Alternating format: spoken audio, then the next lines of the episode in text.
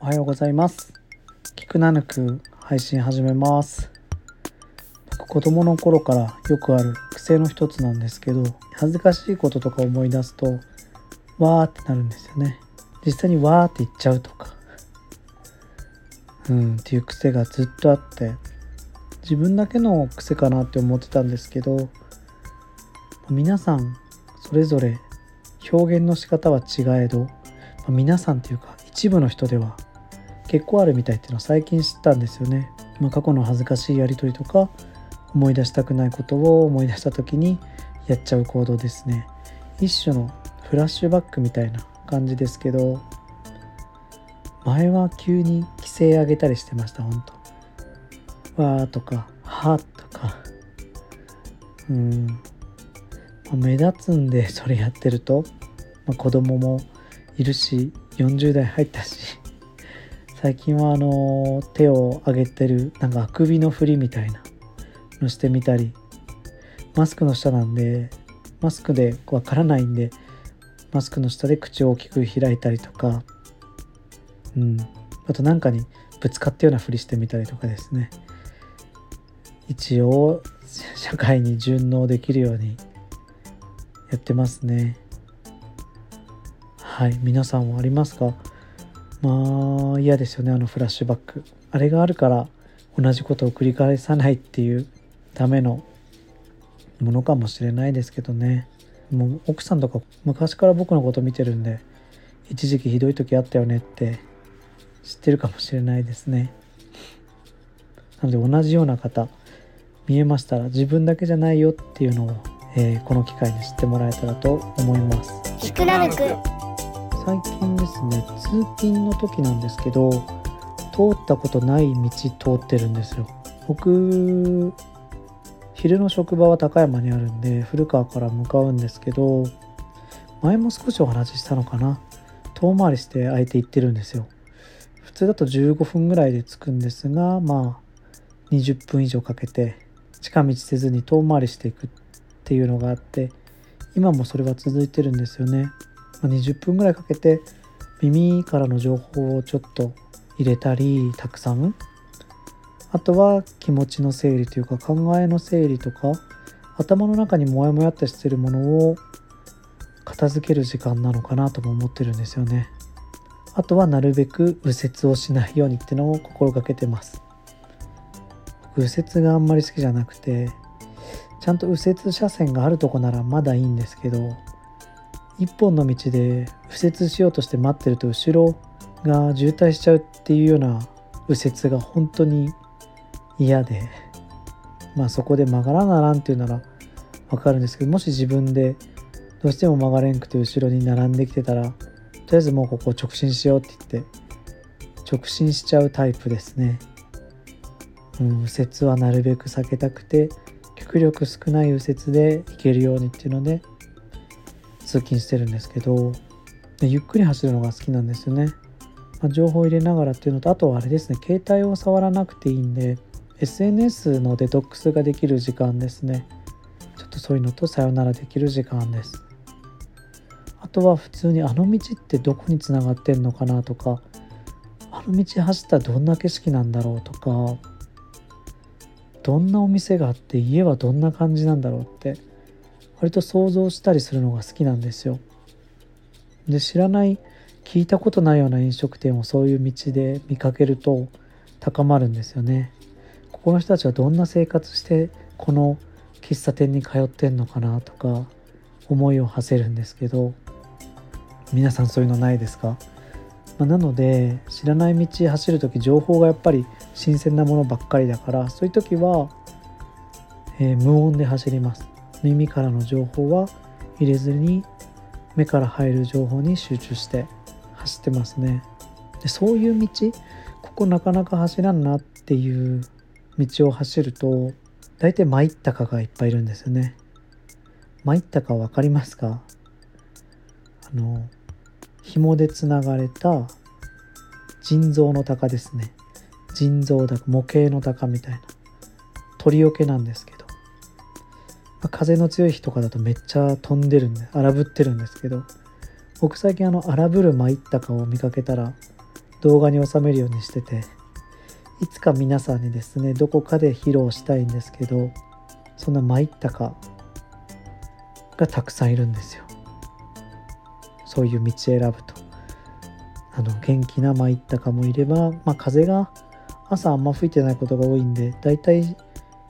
よたっとした参ったかがいたり新品の参ったかもいればもう穴が開いたボロボロの参ったかがいたり、うん、その参ったかが荒ぶる姿好きなんですよね。おーおってずっと見とれるっていうかこれは取り寄ってこんわって思って見てますけど、まあ、皆さんも、えー、携帯のフォルダの中に参ったかの動画あったら見せてください。ないかな？僕だけかな？うん。そうですね。そんな参ったが今日も別の道からいたらいっぱいいましたね。そうそんなにまあ道の選択肢も僕が高山に行くとこってそんなないんで予定だけ立てて行けば結構行けるんですよね朝。朝僕かなり余裕時間に余裕がある方なんで。早めに着いて中で携帯触るぐらいならちょっと通ったことない道通ろうかなっていうのがやり始めたきっかけなんですけどそう道の選択肢は全然ないんであの Google マップでこの道どこにつながってるんだって調べた上で次の日行ってみるとかやってます。結構簡単にできるんで朝だと割と忙しい人もたくさん見えるんで僕も後ろから結構距離詰められたりするんですけど15分早く出れば割とできるんじゃないかなって思うんですよね。ということは15分早く起きればちょっと多めに見て30分早く起きればできるんじゃないかなって思います。うん。まあその15分とか30分がしんどいってのは100も承知なんですけど僕も早起き好きですけどあっさり起きれる時と本当に満身創痍みたいな傷だらけの戦士みたいな感じで起き上がる時もあるんですね。なんだろうスタローン系かな。乱暴系というか体引きずって「うーい」って起きるみたいな時もあるんですけど起きちゃえば何事もスムーズにいくしやっぱり朝の時間って何でもスムーズに動くんですよね。本当にゴールデンタイムっても言われてますけど朝起きてからの2時間は何でもスムーズにできる仕事も勉強も家事も、まあ、何でももうサクサクいけるキャッシュが多分溜まってないような状態だと思うんですよなのでサクサク進むんでその時だといつもの 1. 点何倍34倍ぐらい早く動けると思うんですよねで早起きしてちょっと出てみるのもいいと思いますし僕もそれが一種のインプットかなって思ってるんでこういう時間は大事にしたいと思いますね。あと車のスピードで進むと、まあ、いくらゆっくり進んでもやっぱり入る情報に限界があるんですよ。これ以上入らんとか情報が。うん、なのでやっぱり歩いていくのがいいですね。本当車のスピードだと雑誌をパラパラめくってる感じ。あ、あった、あんな家あるな。あ、こんな店あるんだって言って終わっちゃうんで、まあ歩くのがいいのかな。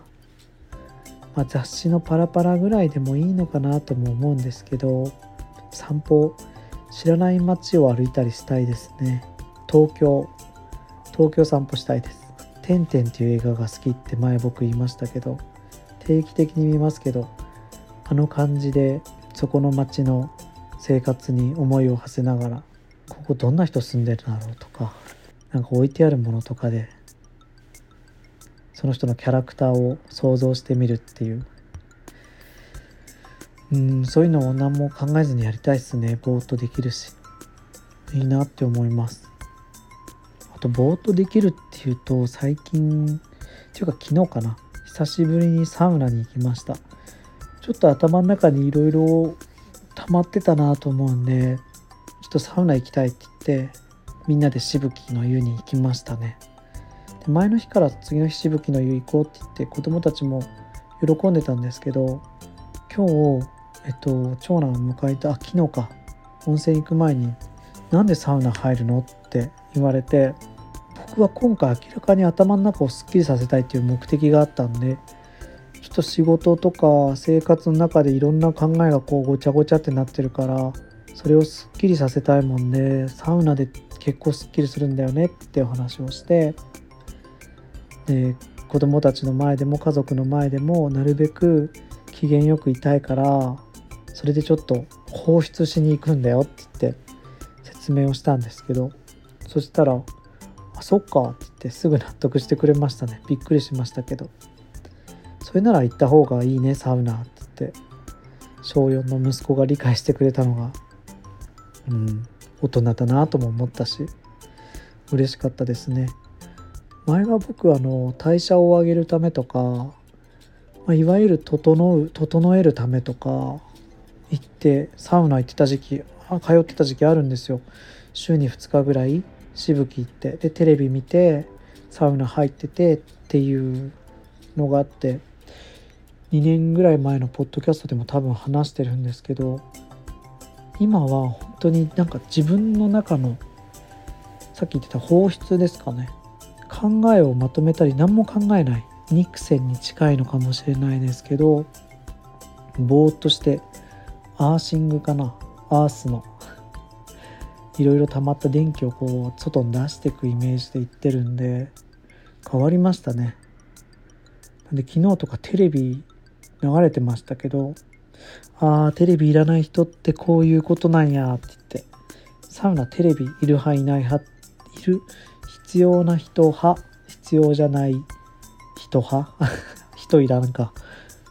うんっていうのがいて。前は僕テレビあった方が好きだったんですよ。なぜなら目的が長時間入ってっていうのを何回も繰り返すから時間が早く過ぎてほしいから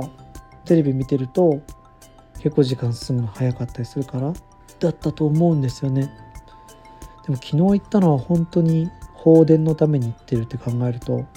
ぼーっとしたいんでテレビの情報いらなくてなんかモノマネとかやってましたけどいや本当いらないなって思いましたね昨日に関しては。でもすごくいい時間でしたね。うちだといつも僕と男2人で入ってで奥さんは1人で入って一回みんなで上がって子供たちジュースとか飲んでそこでバイバイって言って奥さんと子供たちは先に別の車で帰ってそこから僕のサウナタイムが始まるんで1時間ぐらい。長いと1時間かな。昨日40分ぐらいでしたけど。入って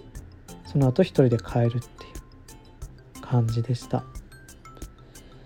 うん、まあちょっとやっぱりこういう時間を取ったり何も触れない時間とかほんと一人でボケーっと放電したりして、うん、子供にも言って説明してびっくりしましたけどね。みんなの前で機嫌よくいたいからそういうことをやばいなって思うとするんだよって時に本当にその通りやなって自分で言ったそばから 納得してました。機嫌よくいたいんですよね本当に。うんなんか怒ったりしても結局は自分の都合なんで怒ってるのって自分の都合って言いますよね。何か言われてムカッとしたりなんかしてる時に話しかけられてイラッとしたり別にそういうのって自分が自分なんだろう自分の写し鏡じゃないけどなんこの話はちょっとまた今度しますね。怒りのことよく話してますけどなんとかそこをコントロールというかうん別に受け流せるんじゃないかなって少しずつ思えてきてるんで僕の大好きなアンガーマネジメントの話またしたいと思います。えー、っとあとはポークジンジャーナヌクでご好評いただいてます。また皆さん食べに来てください。来週水曜日までやってます。あと僕のポッドキャストにゲストで出てくれてる前田がジタバタポッドキャスト始めました。本人がポッドキャストの中でこのポッドキャストは何かというと俺のジタバタですって言って言っててで話聞いていくとあ本当にちゃんと目的というか幹がしっかりしててそこに向かうために試行錯誤してるっていう話を本人がしてるんですけどあまさにその通りだなと思って聞きました。まあ音楽の話とかもしてるんであの全員が全員聴けるぴったりってわけじゃないかもしれないですけどそういう音楽に触れたりとかその背景を見たりとか、うん、っていうのはプロの人が話してる感じとはまた違って敷居低く聴けるかなと思うので気になった方は聞いてみるのもいいと思います。この間前田に今度ゲストで出てよって久しぶりにやり取りしてたら実は僕ポッドキャストやろうと思うんですよねって言ったのがほんとちょっと前だったんでまた近く彼にも出てもらったりしながら前田のファンが多いのでやりたいと思います。はい、えー、聞いてくださってありがとうございました。お便りもお待ちしてます。2022これ買ってよかったものとか不思議な体験お待ちしてます。終わりです。